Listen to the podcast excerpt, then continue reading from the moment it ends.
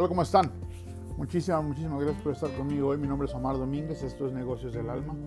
Vamos a platicar un poquito de diferentes puntos. Esta semana, este par de semanas he tenido chance de hablar en diferentes ocasiones con personas, eh, temas de negocios, temas de restaurantes y la verdad que han surgido cosas que me han movido un poquito el tapete y las incluí en este capítulo para poder charlar con mucho más, a tener más alcance y poder tener a lo mejor más opciones, más, más opiniones al respecto porque algo, algo que me está eh, pasando importante es que estoy teniendo contacto con muchas personas nuevas por mi trabajo, obviamente, por el programa que hago de licencias, por los, ah, restaurantes que estoy ayudando y todo esto. Y estoy conociendo gente, por ejemplo, hicimos una, eh, una contratación para una compañía bastante grande aquí en, aquí en Utah y bueno, de hecho es algo que, la verdad celebré mucho a mi manera, ¿no? Porque conseguimos ser la agencia que se encarga de contratar el personal de la cocina para, para los equipos profesionales de aquí del estado. Para el equipo de fútbol Real Salt Lake y para el Jazz de Utah y para el equipo de béisbol. Entonces es bien importante para mí eso porque me, me abrió puertas a, a cosas nuevas, ¿no? Y para mí ha sido importante, sumamente importante no solamente por el, por el renombre que me pueda dar, sino por el hecho de, de tener estas puertas abiertas en compañías mucho más grandes, ¿no? que me, me, lleva a tener contactos y que me da posibilidades de hacer muchos otros negocios dentro de esta misma organización. Para mí es importante, pero entrevisté a muchísima gente para esta, para esta compañía, muchísima. Y una de las cosas que yo me quedo, me quedó muy, muy, muy grabado en la cabeza fue una persona que me dijo, tengo 25 años en este negocio y, todavía siento que no puedo vivir solamente de esto, tengo que tener dos trabajos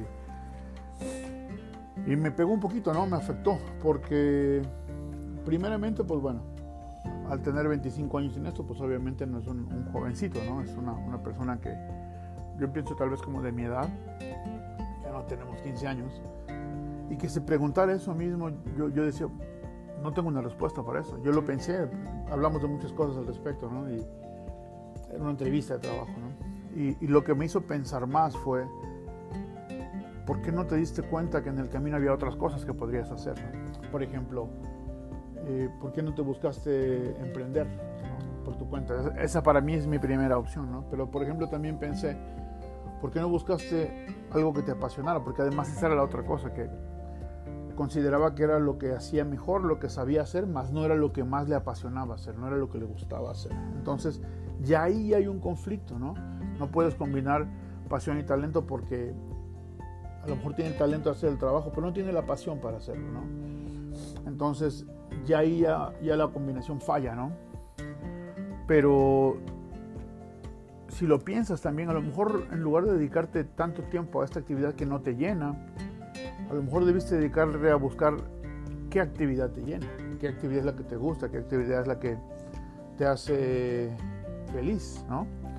A final de cuentas, si nos vamos a pasar tantos años en la vida trabajando, si nos vamos a pasar 40 o 50 horas a la semana trabajando, pues busquemos algo que sea cuando menos que nos guste, ¿no? Yo, yo sé que hay trabajos que pagan muy bien y no nos gustan y los hace uno por la necesidad, pero también en algún punto cuando esa necesidad de alguna, de alguna manera está solventada, pues a lo mejor puedes moverte algo que, que no te disguste tanto, ¿no? A lo mejor no paga tanto, pero, pero no te disgusta tanto, no te, no te incomoda el tener que estar en este lugar, el tener que pasar tanto tiempo. Muchas veces no es tu lugar, muchas veces es la gente con la que trabajas. Sí, a mí me, me pasó estar en lugares donde, donde no me trataban bien y, y no era tanto el problema de que el lugar no me gustara, sino el problema más bien que el equipo de trabajo con el que estaba no era respetuoso, no era, no era profesional, tenía malos hábitos y, tenía muchas cosas que no iban con mi forma de ser, entonces eso me causaba conflicto. Entonces no siempre es el trabajo. Y lo que yo le decía a esta persona, ¿y estás seguro que quieres volver a aplicar para esto? O sea, ya te diste cuenta que no, ¿por qué no pruebas en tratar de ser carpintero o carpintera? ¿Por qué no pruebas en, en ir a trabajar a construcción? ¿Por qué no pruebas? Digo, yo sé que no estamos hablando de trabajos fáciles, necesitas mucha habilidad y necesitas mucho físico para hacerlo, pero a lo mejor es algo que te gusta, ¿no? A lo mejor es algo en lo que vas a encontrar. Sí, a lo mejor agarra este trabajo, dale con todo y mientras búscate un lugar donde algo que te llame la atención puedas ir como voluntario y empezar a crecer desde ahí. por ejemplo, te gusta eh, fotografía, bueno, pues entonces agarra un trabajo que te pueda mantener y empieza a estudiar fotografía o empieza a trabajar como, como, como chalano, como asistente con un fotógrafo para que tú puedas ir viendo cómo, cómo es eso y aprendas y entonces puedes dedicar tu vida a algo que te, que te pueda combinar pasión y talento, ¿no? Entonces, o, no refiriéndome a la fotografía como tal, sino una opción o cualquier otra opción que pudiera esta persona tener, ¿sí? pero apalancándose en el, en el empleo que buscaba, con la idea de no quedarse otros 25 años en ese empleo. Entonces, es importante para mí siempre como aprender de la gente. ¿sí? Yo aprendo mucho de la gente. La, la verdad que eh, yo soy una persona que no, no, espero que la gente me enseñe, yo aprendo mucho. Yo, por ejemplo, yo aprendí mucho de mi hermano viéndolo trabajar, muchísimo. ¿Sí? Y mi hermano no es una persona que él se detenga a explicarme lo, lo, que iba haciendo, sino que yo tenía que ir pescando lo que él hacía para, para, poder adquirir la habilidad. Cuando yo llegué a este país, mi hermano ya tenía mucha experiencia en lo que él hacía, que era manejar restaurantes. Y de él yo fui aprendiendo muchas cosas. Y de ahí fui aprendiendo su forma y la fui adaptando a mi forma y la fui creando mi propio estilo, ¿no? Entonces muchas veces pasa que eh, yo aprendo de personas sin que la gente se dé cuenta, ¿sí? Yo tengo una, una, tía en Veracruz que es un genio a nivel de ventas y, y, a pesar de que la convivencia no era diaria, las veces que yo tenía la oportunidad de hablar con ellos, de verla en acción, porque también fui a muchos eventos que ella hacía, yo aprendía como una esponja. Muchas cosas de las que yo hago hoy en mis procesos de ventas tienen que ver con la forma que aprendí de ella, que le copié, digamos, que le pirateé a mi tía, mi tía Angélica González. Eh, la verdad que ha sido muy, muy impactante haber hablado con esta persona porque me hizo pensar cuánta gente se pasa la vida en algo que no quiere. Y no solamente me refiero a trabajo, me refiero a diferentes cosas, ¿no? En religiones, en, en relaciones de pareja, en, en en conflictos familiares, en muchas cosas que no deberían, ¿no? Yo no soy un santo, yo tengo muchos conflictos también en mi vida personal, pero trato de solventarlos y de resolverlos rápido. No, no me gusta pasarme tiempo en, el mismo conflicto porque es desgastante, es muy desgastante. Entonces lo que yo prefiero hacer es, cuando detecto algo que no funciona, bueno, pues entonces empiezo a buscarlo. Hubo un punto en mi carrera como manager que ya no me acomodaba en ningún lugar. Tenía muy buenas ofertas de trabajo. Tuve un muy buen trabajo aquí en, en Utah que, que, lo dejé porque ya no me acomodaba. Y no tenía que ver con, con, con, que el equipo no fuera el bueno, la compañía no fuera, los dueños. No, todo era excelente. Simplemente que ya no encontraba yo mi lugar dentro de un lugar donde yo tenía que ser empleado de alguien. Entonces fue que, a pesar de que yo venía yo emprendiendo por mi cuenta, empecé a considerar más seriamente dedicarme full time a lo que yo hago. ¿no? Y bueno, ha funcionado ha funcionado, la verdad que me ha ido bastante bien. Agradezco mucho a Dios y a, la gente que me, me, apoya. Y yo no sé si realmente uno tiene que pasarse 25 años en un trabajo que no le gusta o no, yo pienso que no. Pero lo importante que, que yo saqué de esta conversación con esta persona es que duele mucho quedarse en un lugar donde no quieres estar. Duele mucho quedarse en una carrera que no te gusta por el simple hecho de que paga bien o que te ayuda a pagar tus biles y a mantener a tu familia. Yo no sé si esta persona tiene una familia estructurada y establecida donde a lo mejor tiene apoyo de una, de una pareja o de unos hijos. Yo no sé, no, no hablé mucho más de esta persona, hablé solamente lo que tiene que ver con mi entrevista de trabajo. Y, y no, esa parte no la incluye, la parte, la parte donde hablamos un poco más profundo es una segunda entrevista a la cual no pasó. Entonces, eh, me di cuenta de que es importante amar lo que haces buscar algo que te guste. Porque si no, la vida pasa, es increíble. Yo tengo 20 años aquí y no me di cuenta en qué momento se fueron 20 años. Cuando yo llegué aquí, estoy a punto de tener más tiempo aquí que en México. Muy cerca estoy de eso. Y, y la verdad que no me doy cuenta, no me di cuenta. No dejes pasar los años. ¿Ok? Algo que yo te puedo dejar en este segmento es, busca a toda costa cuál es tu talento y cuál es tu pasión cuando tú encuentras esos dos puntos y los combines, entonces te vas a dar cuenta cómo puedes disfrutar de tu trabajo, cómo puedes disfrutar de la manera en que generas tu dinero, cómo puedes disfrutar de una carrera, de una profesión que puede ser sumamente lucrativa por el simple hecho de que es algo que te apasiona. ¿sí? tienes que ver esas opciones. La verdad que eh, fue doloroso platicar y sacar estas, no, no la conversación como tal, pero sacar estas conclusiones de, después de esta conversación fue doloroso, pero me dejó una enseñanza grande y eso es lo que yo quiero compartir con ustedes hoy. Este, vamos a hacer este primer corte y volvemos en un segundito, ¿ok? Saludos a todos. Volvemos.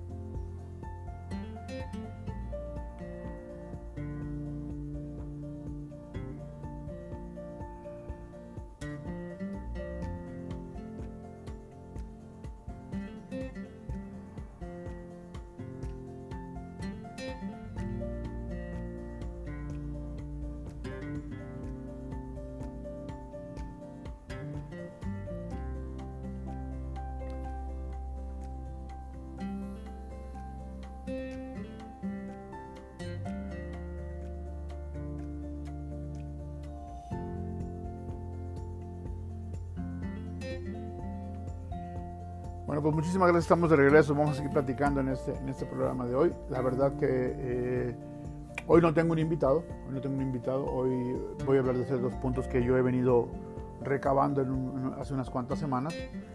Y la verdad que a veces creo que encuentro puntos que me, que me van a ayudar a crecer un poquito más que si yo trajera una persona a entrevista, porque bueno, cada persona tiene su diferente perspectiva pero hay cosas que yo quiero hacer dentro de este proyecto del, programa que son no solamente traer personas que compartan su experiencia para que aprendamos de eso, sino también compartir un poco lo que yo sé y lo poquito que yo haya aprendido mucho dentro de estos años de experiencia para poder compartirlo con ustedes. ¿no? Una de las preguntas que, que me vinieron en estas semanas fue, hablando con mis clientes, fue, ¿por qué estoy fallando? Por qué mi negocio está fallando, por qué mi restaurante está fallando. ¿Sí? Y la pregunta viene con dolor, la pregunta pega, la pregunta llega, ¿no? Porque esta pregunta viene de personas que trabajan 15 horas al día y que a veces sienten que no la están haciendo. Viene de personas que trabajan 15 horas al día y sienten que apenas están sacando lo que deberían mínimo, ¿no? O sea, como sobreviviendo, digamos, ¿no? Y la respuesta real puede ser muchas cosas. La respuesta real al por qué estoy fallando, por qué mi negocio está fallando, pueden ser muchas cosas. Una de las, respuestas o de, las, de los puntos que hemos manejado es qué tanto te estás evaluando. ¿Ok? Porque ha pasado, me ha tocado verlo, a mí mismo me ha pasado, que vienes haciendo las cosas mal sistemáticamente y te preguntas qué estoy haciendo mal y lo estás viendo y lo sigues haciendo. O sea, no hay un avance, no hay una, un cambio que te haga darte cuenta que esto es lo que está mal, si lo cambias empieza a mejorar. O sea, seguimos y seguimos y seguimos. Podríamos enumerar miles de, de, ejemplos, tanto de gente que me ha tocado ver como propios míos. Sin embargo, creo que el punto no tiene tanto que ver con, con señalarlo, sino como, como de esas experiencias aprendidas mostrar que se puede mejorar, ¿no? Yo le recomiendo mucho a los clientes, cada tres meses siéntate y evalúa cómo hiciste tu trabajo estos tres meses. Si hay algo que puedes hacer mejor.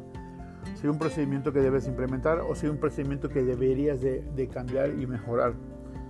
No siempre tenemos la habilidad de, ver las cosas de, manera crítica. Por ejemplo, uno de los servicios que yo hago es el Secret Shopping. Yo llego a los restaurantes como si fuera un cliente, vivo toda la experiencia de cliente y de ahí en base a eso hacemos un reporte en el cual eh, se establece lo que estuvo bien, lo que estuvo mal y en base a lo que estuvo mal se hace un plan de trabajo para ir mejorando paso a paso. ¿no? Eh, con este tipo de planes, si tú lo haces, si tú te lo, te lo haces a ti mismo, a veces es difícil ver los puntos críticos porque uno no los ve, no, no los alcanzas a ver porque para ti es algo cotidiano sin embargo, la ventaja que yo tengo al hacer este tipo de cosas es que yo empiezo a ver cosas que los dueños de los restaurantes no ven. ¿Por qué? Porque yo, llego con un, par de ojos frescos que no están habituados a ver cosas, hábitos que ellos ya tienen que no les gustan. Por ejemplo, llegar a un lugar y que alguien te reciba sin ningún tipo de pasión, sin ningún tipo de, de empeño en su trabajo, no que te digan un hola, ¿cómo está? Bienvenido. O sea, este tipo de cosas, si tú vienes de, como cliente, llegas a un lugar te reciben de esa forma, como que te baja la, la energía, ¿no? Como que te baja las revoluciones, porque no le están poniendo la pasión que necesitas. No estoy hablando de, de que te reciban con bombos y platillos, estoy hablando de que te reciban de la manera correcta. ¿sí? Estoy hablando de que te reciban tal y como debe de ser, con educación, de la mejor forma. Ayer yo fui a comprar unas pizzas para mis hijos. Llegué, me paré en el mostrador, se acercó una persona, le dije, oh, ¿sabes qué? Quiero esto y esto y esto. Y me dijo, espérame, apenas voy a abrir la computadora, pero así de mala forma, ¿no? ¿Ok? Esperé que abriera la computadora y le volví a decir y me dijo, espérame, todavía no abre la computadora. Ok, bueno, espera. A lo mejor yo fui muy desesperado, ¿no? Y lo primero que me preguntó cuando su computadora abrió me dijo, ¿vas a ordenar? O sea, mi punto en ese momento me incomodó porque, bueno, yo soy un loco de eso de los restaurantes y veo cosas que ellos no ven. Pero lo que me preocupó, más allá de eso, es que el chico no se dio cuenta que lo estaba haciendo mal. Entonces yo ordené, pagué y había una persona atrás de mí. Me acordé que me había olvidado de ordenar las bebidas, entonces le dije, ¿y cuánto cuestan las bebidas que están en el refrigerador? Ya me dijo, me, paré atrás de la persona que, que iba a atender y le atendió exactamente igual de mal que a mí. O sea, no era una situación personal conmigo, no era, no, no era nada, era su sistema de trabajo, era su forma de trabajar. Claro, él era un muchacho que es un, parte de un equipo, de un, equipo de trabajo, de una transnacional gigantesca, ¿no? Lo cual quiere decir que muy probablemente nunca nadie se va a dar cuenta cómo está haciendo las cosas, ¿no? Lo cual muy probablemente nunca se va a dar cuenta nadie, ninguna persona relevante dentro de la estructura de esta compañía, que este chico tiene un procedimiento que deberíamos de mejorar. No les voy a decir que nunca voy a volver porque la verdad que sí voy a volver. A mí esa compañía me gusta mucho, a mis hijos les gusta mucho. Eh, es una compañía muy reconocida, su producto es bueno, yo considero que es un producto bueno, pero a lo que voy es, podrían hacer una experiencia mucho más agradable si no tuvieran este tipo de actitudes, ¿no? si no tuvieran este tipo de malos tratos que la verdad no les sirven a nadie, ni a ellos compañía, ni a uno como cliente. Entonces, eso es a lo que yo me refiero cuando tienes que detenerte y reevaluar lo que haces. No te esperes mucho tiempo. Yo, recomiendo mucho hacerlo cada tres meses para que puedas evaluar. En ese mismo proceso de evaluar no se trata de buscar lo que estás haciendo mal, se trata de buscar lo que estás haciendo. Si hay alguna parte del equipo que, necesita, que ha hecho las cosas bien y necesita ser recompensado, tiene que ser recompensado.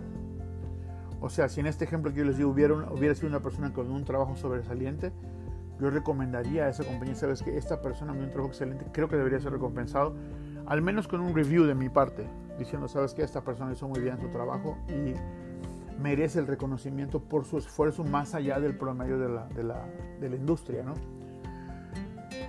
También es muy recomendable, dentro de nuestra cultura hispana a veces es difícil que la gente lo quiera hacer, pero es muy recomendable, contrata a una persona que venga y te tengas como mentor, como, como consultor, perdón, la palabra era consultor.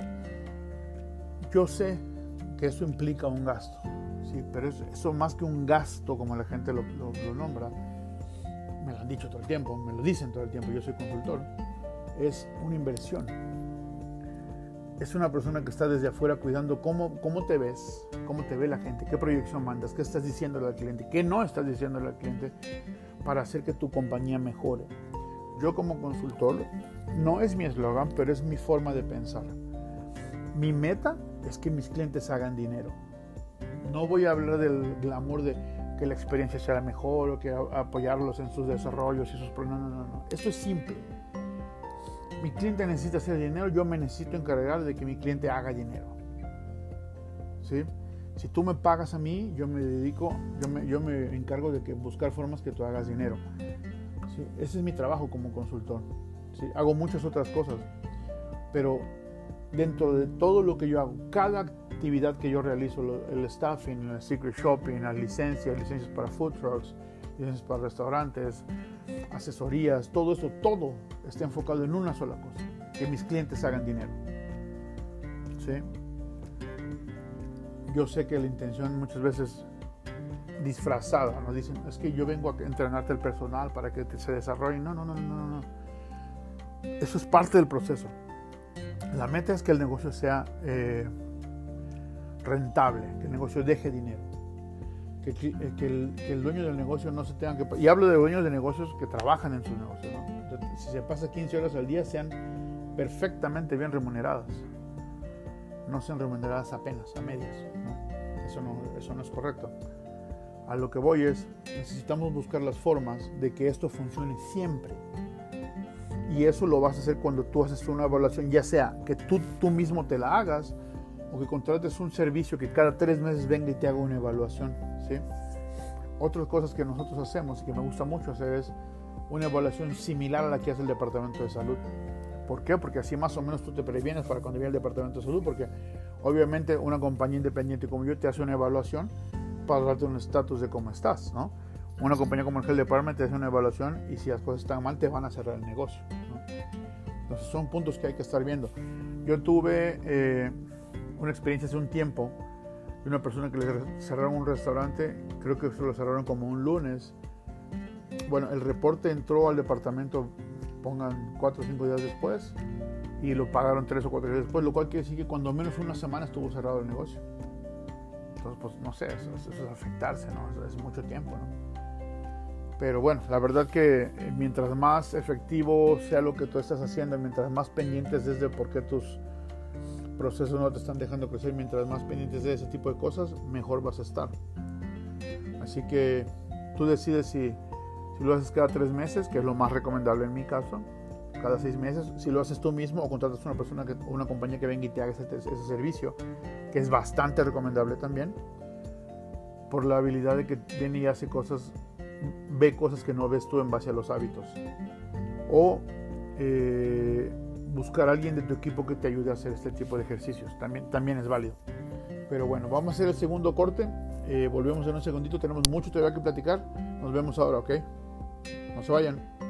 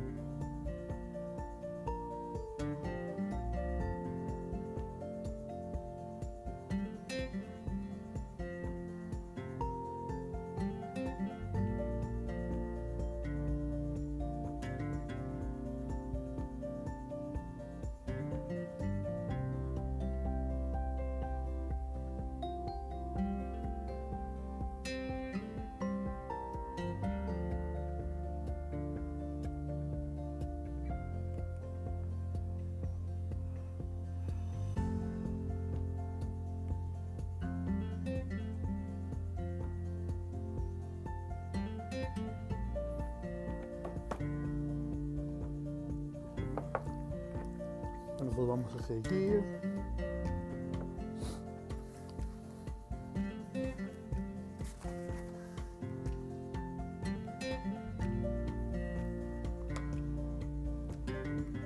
Bueno, pues muchísimas gracias por estar aquí todavía. Este es el tercer segmento del programa de negocios del alma de, este, este, episodio. Eh, como les dije en otras ocasiones, aprendí que no hay que decir buenos días o buenas noches, porque uno nunca sabe cuándo la gente lo va a escuchar, porque se queda en el podcast grabado y nunca se sabe. Pero, pues aquí estamos, aquí estamos en la, en la lucha. Otra de las cosas que, que aprendí en, este, en, estas semanas es, um, me tocó hablar con varias personas que están intentando empezar su negocio, ¿no? Contactaron para charlar, bueno, qué vamos a hacer, qué necesitamos en cuanto a permisos, en cuanto a local, en cuanto a los requerimientos legales del negocio, ¿no? Esto tiene, es, muy redundante porque los requerimientos son gigantes, son muchas cosas, son clave, ¿cierto? Pero lo que tienes dentro de ti es más importante todavía, el perfil que debes de tener. En muchas veces en las historias de, de Instagram y de Facebook yo pongo pensamientos, ideas y cosas que yo que me vienen a la cabeza. Y hace unos días escribía sobre que los problemas siempre van a estar ahí. Eso, eso surgen, vaya, crecen, crecen más que la maleza, más que la hierba, salen solo los problemas. La situación que tenemos que darnos cuenta es que tenemos que estar listos siempre para enfrentar esos problemas, porque siempre los va a haber, siempre van a salir. No hay forma de que no salgan. Entonces, ¿qué es lo que tienes que hacer para estar preparado? Bueno, una de las principales cosas que yo he encontrado que tienes que hacer es, tienes que prepararte en muchos aspectos. ¿sí? Muchas veces pasa que los negocios que empiezan son negocios que, especialmente en restaurantes, ¿no? Una persona que tiene mucho tiempo trabajando o tal vez no tiene mucho tiempo, pero que es muy bueno en una posición que hace. Es muy bueno como manager, es muy buen cocinero, también eso es muy común. Sin embargo, el emprender un negocio tienes que ser bueno en muchas más cosas que, que ser un buen cocinero o un buen manager. Tienes que saber muchas más cosas. Por ejemplo, eh, saber determinar quién es tu cliente, qué tipo de producto tienes tú que vas a ofrecerle a la gente, cómo se lo vas a hacer llegar y cómo te vas a posicionar en el punto en el que vas a tener acceso a las personas que son tu perfil ideal de cliente. ¿Cómo determinas quién es tu cliente ideal? ¿Sí? Ese es uno de los puntos claves porque pasa mucho que escogen un tipo de producto, un tipo de servicio y se ponen en un lugar que no necesariamente es el adecuado. Entonces el cliente tiene que venir de más lejos. Entonces el cliente que pasa cerca constantemente no es el cliente ideal tuyo. Eh, por ejemplo, si tú tienes un negocio de, de, comida de Medio Oriente, por decir algo, y no estás cerca de una, de una área donde la gente prefiere ese tipo de comida o a la gente le gusta ese tipo de comida, pues se te podría complicar, ¿no? No necesariamente tienes que vivir o, ponerlo en un barrio donde la mayoría sea personas de, de, estos lugares, pero sí puede ser que, y esto se hace a través de Facebook, puede determinar personas que tienen gusto por comida de este, de este tipo y entonces puedas establecer algo en base a Facebook, en base a los, los demográficos, también a la información de Facebook de donde establecerte, ¿no? Algo que nos pasa mucho también es, no, por ejemplo, no conocíamos mucho sobre impuestos. Eso es un tema bien crítico. Yo no soy experto en impuestos. De hecho, al no conocer tanto de, de impuestos, yo de verdad que trato de no involucrarme en esa parte porque para mí es muy desgastante y tenemos una contadora que es una genio y no necesito yo involucrarme en eso a fondo porque ella se encarga de todo. Yo sé lo que es básico. Yo sé lo que es importante a nivel básico para que mi negocio funcione, para que mis clientes les funcione su negocio, pero de eso a meterme más a fondo, la verdad que, que, no, no es lo mío, no es lo, que, no es lo que yo quiero hacer, ¿no? Pero también, por ejemplo, tienes que aprender sobre nómina, tienes que aprender sobre cómo hacer equipos. El hacer equipos es una de las partes más importantes. Y yo veo que es una de las partes más importantes porque de verdad que el éxito de un negocio, en la gran mayoría, en el 99.9, yo pienso de los casos, es derivado del equipo que se tiene. Hay este, estos grandes genios que nos ha dado la historia como, como Steve Jobs. Todo el mundo habla de Steve Jobs y, del iPhone en una relación tan estrecha y del iPod en una relación tan estrecha que uno pudiera pensar que Steve Jobs lo hizo solo con sus manos. Y al contrario, hubo muchas personas involucradas. En algún momento yo leí que hubo mil personas involucradas en el diseño del iPhone. O sea, una de las cosas o de los talentos más especiales que tenía Steve Jobs era crear equipos de trabajo.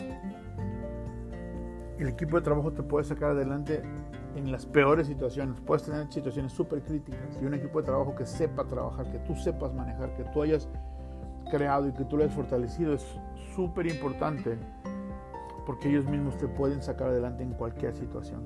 En cualquier situación. Es muy importante no solamente que reconozcas que tengas una relación con cada persona, sino que reconozcas el valor que tiene dentro de tu estructura, de tu estructura, cada persona, que reconozcas el trabajo. No solo que lo reconozcas dentro de ti, sino que se lo reconozcas a ellos, que se los dejes saber. uno de los principales problemas que estamos enfrentando con respecto al, al, personal es que muchas de las personas no se sienten valoradas donde están, no sienten que les estén dando el valor que es necesario tener dentro de la organización, sienten que no, no se les reconoce lo que hacen. Entonces, yo he visto casos, yo contrato mucha gente constantemente, yo he visto casos de gente que no le importa tanto como que le pagues mucho más, como que reconozcas que es parte importante de lo que tú haces como empresa. ¿Sí? Eh, uno de los casos más específicos, y lo hablaba yo hace poco con un, con un, con un cliente que tiene restaurantes, me decía, yo no sé por qué todo mundo le resta importancia al dishwasher, a la persona que lava los platos casi en todos lados es el que menos gana, casi en todos lados es el que más trabaja, casi en todos lados es el que sale empapado de agua en tiempo de frío, en tiempo de calor, los pies mojados, todo. Tiene muchos puntos en contra. Yo no sé por qué no se le da el valor, me dijo esta persona. Dice, en mi caso, el dishwasher gana exactamente lo mismo que gana un cocinero de línea, que son... En la mayoría de los casos no pasa eso. ¿Por qué? Dice, porque yo no puedo trabajar si no tengo platos limpios. Yo no puedo trabajar si no tengo ollas limpias. Yo no puedo trabajar si no tengo utensilios de trabajo limpios. Mi, mi, línea no se puede mover si no tiene quien le esté abasteciendo platos limpios constantemente. Entonces él reconocía el trabajo, se lo dejó saber, creo que eran tres dishwashers que él tenía. Se lo dejaba saber constantemente a la persona, a las personas. Y eso hacía que ellos retengan, es parte, uno de los elementos que hacen que retengas a tu personal mejor que otros lugares. ¿Ok? Porque obviamente aparte del dinero, uno quiere estar en un lugar donde lo aprecien, donde se sienta valorado. Si no te sientes valorado, pues sabes qué, pues sí me pagan bien, pero pues no me tratan bien. A mí me pasó, ¿no? Entonces, buscan esas otras opciones para poder hacer que las eh, cosas se combinen bien. Tanto lo que ganan como el sentimiento de ser parte de algo importante. No todo el mundo te deja saber cuando es algo, algo, algo importante hay cosas que tienen que ver con, bueno, hay cosas que, no aprendiste durante la etapa en que todavía no eras dueño del negocio y ahora ya lo quieres aprender, o, bueno, ya lo necesitas aprender. Y hay muchas herramientas para hacerlo. Yo algo que siempre hago, siempre estoy leyendo. Si no tengo chance de leer, lo que hago es busco este, los audiolibros y también lo hago. Busco muchas veces en YouTube, hay muchas opciones para aprender cosas importantes tienes que determinar muchas cosas. Algo que yo recomiendo mucho y que es una cosa a título personal, no... Yo sé que mucha gente no está en ese tipo de cosas, pero algo que yo busco mucho es poder mantenerme y generarme una vibra que me ayude a crecer mi persona y que me ayude a crecer mi negocio. Esa es una idea mía. Yo hago meditación para poder mantener mi, mi vibración en, en, un punto de que yo sé que funciona para que la gente me esté contactando para generar negocio y para poder crecer como persona son cosas que para mí son súper importantes. Otra de las cosas que tienes que darte cuenta es, no se puede hacer todo solo. No se puede hacer todo solo. Como dueño de negocio, como dueño de restaurante, tienes que ver las opciones y las cosas que puedes delegar a otras personas. Ya tienes demasiada presión, especialmente si eres dueño de restaurante. Ya, ya, la jornada es larga en cuanto a horas. Aparte, es pesado eh, el hecho de tener que tratar con los clientes, es pesado tener que tratar con, el equipo, porque bueno, son, tienes que ver los dos lados, ¿no? Entonces, si hay algo que puedas delegar, hazlo. ¿Cómo determinas qué delegar? Número uno, las cosas en las que no eres bueno. Si tú no eres bueno dando órdenes a la gente, busca a alguien que lo haga. Si tú no eres bueno haciendo las compras, busca a alguien que lo haga. Si tú no eres bueno haciendo el horario, busca a alguien que lo haga. Si eso es a nivel operación. Pero además, si, si tú no eres bueno en la contabilidad llevando, busque quien lo haga, no te compliques. ¿sí? Hace tiempo yo platicaba con uno de mis clientes y me dijo, quiero aprender cómo se hace la contabilidad de mi negocio. Dijo, ok, ¿cuánto tiempo te va a llevar? Dice, no, este, conseguí un contador que me pueda enseñar y me va a llevar un tiempo.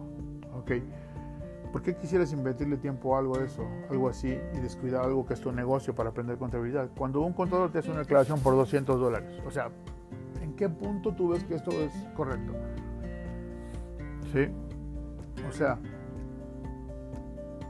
¿en qué punto tú te diste cuenta que era más conveniente aprender a hacer eso, invertir en eso, en lugar de pagarle a tu contador para que se encargue de esa parte? Lo mismo pasa con el marketing. La gente dice, yo hago el marketing, sí, pero no sabes hacerlo. Sí, pero me voy a ahorrar X cantidad de dinero. Pues sí, pero no sabes hacerlo, lo vas a hacer mal. Es mejor que contrates a una persona o una agencia que se encargue de algo y lo haga bien y te deje resultados y sean resultados medibles. Si ves que no funciona, bueno, cambias de agencia o, o, buscas opciones, pero si no sabes hacerlo, no te metas. Hacer marketing para un restaurante, para un negocio, puede volverse un trabajo de full time, te puede absorber demasiado trabajo. Y si no estás preparado, va a ser muy difícil que puedas ser exitoso en esa parte y vas a descuidar la otra parte del negocio. Así es que aprende a delegar. Es una de las cosas más importantes que tienes que aprender cuando tienes un negocio. ¿Ok? Bueno, vamos a hacer este último corte. En este corte es donde mi amigo Frenji nos pone una salsita. Así es que vamos Frenji con la salsa, ¿ok? Volvemos.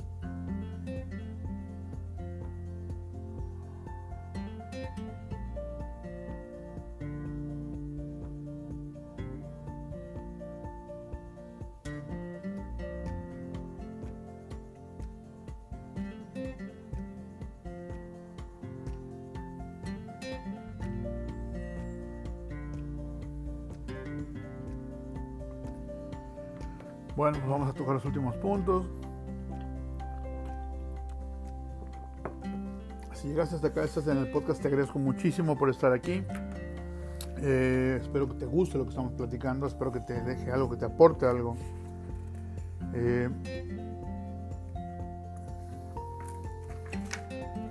vamos a hablar, de, hemos hablado de muchas cosas y vamos a hablar de lo último que vamos a platicar, son sobre los, los reviews, qué importantes y cómo manejarlos. Así que vamos para adelante, nos fuimos. Bueno, pues muchísimas gracias por estar de vuelta. Eh, les agradezco mucho, espero les haya gustado la música. La gente que está en el podcast no escucha música, pero los que escucharon en radio sí, se hace un corte. Y en esa sección, en ese tercer segmento, generalmente ponemos música de salsa. Eh, yo soy mexicano y me gusta mucho la salsa. Y el productor, eh, Freddy Alvarado, es venezolano y obviamente le encanta la salsa, así es que así es, así funciona esto, ¿ok? Este, vamos a platicar en este último segmento sobre algo que es muy importante, mucha gente no lo considera tan importante, mucha gente lo considera demasiado importante y aquí vamos a ver cómo se puede manejar, qué opciones hay para manejarlo, ¿ok? Estamos hablando de los reviews de tu negocio, los reviews online. Eh, Obviamente, una de las cosas que tienes que hacer sí o sí cuando tienes un negocio es registrarte en Google para que la gente te pueda localizar. ¿Qué te genera esto? Te genera presencia online y te genera un, una manera en que la gente te puede calificar. ¿ok? ¿Cómo te califica la gente? En base a los reviews, al número de estrellas que te ponen. ¿no? Algo que cabe mencionar es que ese score de reviews que tengas, el número promedio que tengas, no significa, no, no, necesariamente significa o describe exactamente lo que eres tú como negocio, ¿ok? Yo conozco negocios que tienen tres estrellas o dos estrellas o dos y media o tres y media y son buenísimos, ¿sí? Y son buenísimos. Entonces conozco también muchos que tienen cinco estrellas y que son pésimos.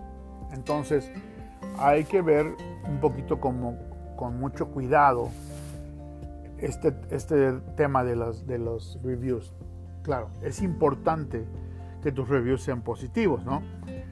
Algo que debemos considerar cuando hablamos sobre los reviews. Número uno, no te enojes por los reviews, que no te desgasten los reviews, ¿sí? Eh, la realidad de tu negocio es lo que es y si alguien dice, dice una cosa que es diferente a tu realidad, esa es la realidad de esa persona, esa es su perspectiva. ¿sí? No trates de imponer tu, porque se puede, de imponer tu, tu perspectiva porque entonces es, eso no es bueno. Pero aquí te va una de las cosas que funcionan.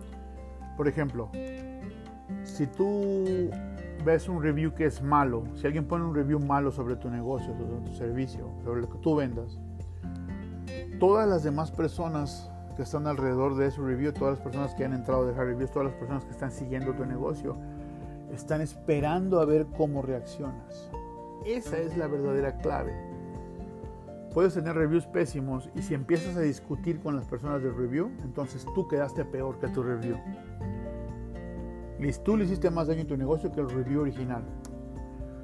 Por ejemplo, si tú pones, este, sabes que no me gustó la sopa, no me gustó tal cosa, ese es el, review que te pusieron.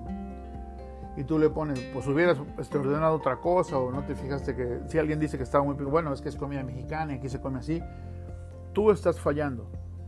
La persona dio su opinión y tú estás fallando al, eh, leer esta opinión, interpretar esta opinión y además al, al hecho de abordar de mala forma esa opinión. Lo que yo te recomendaría en un caso es si alguien hace un mal review, digamos como es, la comida estaba demasiado picante no sé qué, lo que tú debes de poner es, ¿sabes qué? Discúlpame porque te, te picó mucho, me hubiera gustado que me contactaras, que contactaras a mis managers para poder reemplazarte ese producto y darte algo que realmente te llenara. ¿Por qué no me contactas y arreglamos algo para que en tu siguiente visita podamos encargarnos de que tengas una experiencia favorable? Punto. ¿Qué pasó? Las personas que están leyendo tus reviews y ven que reaccionaste mal a un review malo, tú quedas mal. Pero cuando tú haces eso, ese review malo se vuelve un review bueno. Se vuelve un review sumamente positivo porque tú dices una reacción súper positiva. Le ofreciste opciones al cliente, quedaste bien con él. Incluso si el cliente te vuelve a debatir de mala forma, tú tienes que seguir dentro de la misma postura. Dame el chance de volverte a atender como te mereces para que veas que somos realmente lo que tú, el, restaurante que tú esperabas, el negocio que tú esperabas. Eso es súper importante. Los reviews siempre, siempre te van a, incomodar cuando son reviews negativos. Hay reviews que realmente no tienen ningún sentido. Yo en una de las páginas que nosotros vemos y seguimos y tenemos de, de restaurantes, había gente que ponía reviews porque el restaurante estaba cerrado. O sea, si tú vas el día que cierran, no tienes por qué ponerle un review de una estrella porque está cerrado. ¿Sí? O en algún momento vi un review de que esta persona le tomaba Diet Coke y ese restaurante vendía Pepsi. Y les puso una estrella, lo cual afecta mucho el, porcentaje, porque no tenían eh, Diet Coke. O sea, no, realmente no puedes eh, hacer daño a un restaurante de esa forma por, algo que ni siquiera está en control de mucha gente, ¿no? O sea, ¿qué haces cuando vas a un restaurante que no tiene las bebidas que, tú prefieres? ¿Te vas? Te hubiera sido. No sé, ¿sí? Pero lo que voy es que realmente no es algo tan relevante, ¿no? No es como que si vas a un restaurante mexicano y no tenían tacos, ahí sí te entiendo que te quejes. Si vas a un restaurante italiano y no tenían, no tenían pasta, también entiendo que te quejes. Pero que te quejes porque no había la bebida que tú prefieres, ¿no? Por ejemplo, a mí me gusta mucho el Raspberry Ice Tea, me gusta mucho. Sin embargo, entiendo que es muy poco, son muy pocos los restaurantes que lo tienen. A mí me gusta mucho también el, el Apple Beer, me gusta muchísimo. Sin embargo, por ejemplo, aquí donde yo vivo, en tres restaurantes creo que lo tienen nada más. Son buffets. O sea, tampoco voy tanto de buffets, voy será una o dos veces al año. Pero yo sé que ahí lo hay. ¿sí? Entonces, el hecho de que tu reacción a los reviews sea la indicada es lo que va a hacer que un, review negativo sea positivo. Hablando de reviews, vamos a tocar un poco también el tema de qué son las cosas que debes tú de publicar en tus redes sociales y qué son las cosas que no debes de publicar. Ten mucho cuidado con gente haciendo uh, lives, ya sean Facebook o TikTok o Instagram lives, desde tu cocina sin que tú sepas. Tú como dueño y tú como operador. ¿Por qué? Porque muchas veces los empleados hacen lives desde adentro y se ven cosas que tú no quieres que se vean. ¿sí? No es que tengas que esconder nada, no es que haya nada que esconder dentro de la cocina, pero simplemente la cocina no, es, no necesariamente es un lugar público para que la gente tenga acceso a eso. ¿sí? Hace tiempo me tocó ver un live de un restaurante local desde la cocina y era un lugar exageradamente popular en su momento, en ese momento. Pero el simple hecho de que yo vi cómo estaba esa cocina me hizo nunca pensar en ir a esa cocina a comer. ¿Sí? ¿Qué fue lo que sucedió? La persona que les llevaba las redes sociales se le ocurrió ir a hacer un live, porque obviamente hay que hacer lives de, esto, pero hay que hacerlos de forma correcta. ¿Qué pasó? Que nos tocó ver gente que no usaba guantes, que no tenía el pelo eh, atado, que no estaban teniendo prácticas correctas, por ejemplo, cortaban eh, carne en una tabla amarilla, que se supone que es para pollo, y estaban cortando carne. no sabes si en esa misma tabla se cortó pollo. Y entonces muchas cosas que nadie tendría por qué ver. El público no necesita ver todo lo que haces, necesita disfrutar de tu, de tu producto y de tu servicio, pero no necesita saber todo lo que tú haces para, para llegar a ese punto. Entonces, algo que tienes que considerar siempre es, sí hay que hacerlos en vivos, pero no necesariamente tienen que ser que cualquiera los haga. Tiene que estar algo estructurado, planeado en cierta zona. La, zona tiene que, en esa área tiene que estar todo pulcro, increíble. No puede pasar alguien por atrás que no traiga guantes, no puede pasar alguien por atrás rascándose la cara, no puede pasar alguien tocándose el pelo. Hay mucha gente, por ejemplo, en TikTok que transmite de sus cocinas y tú ves muchas cosas. O a lo mejor yo como alguien que conoce este tema, alcanzo a ver muchas cosas que no deberían de verse. Sin embargo, se ven. ¿sí?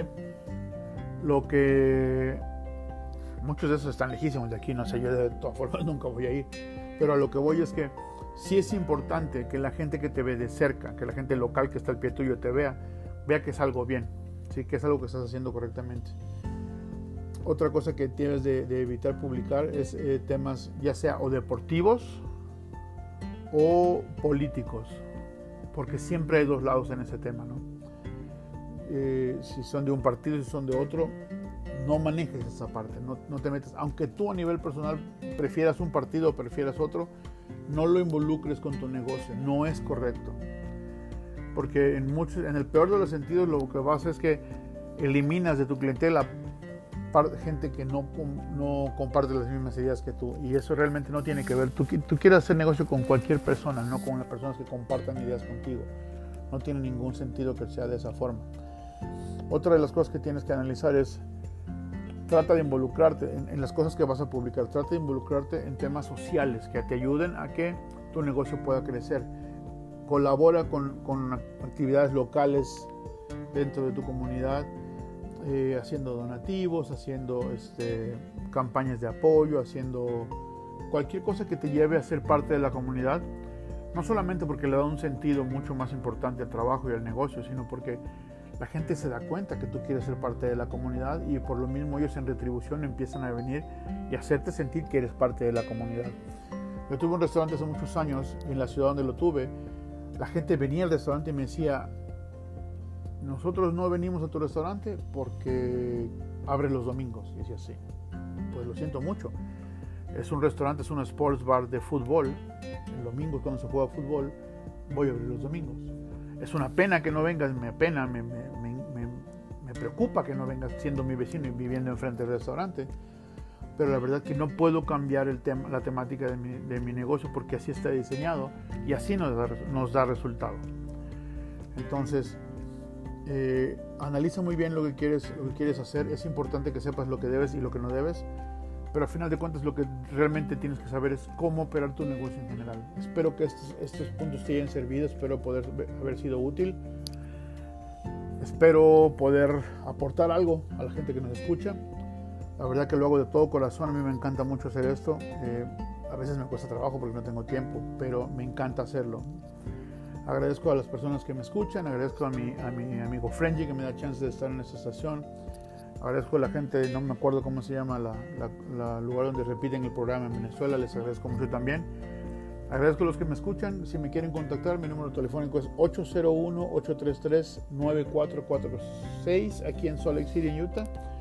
Mi correo electrónico es omar.spicyutah.gmail.com.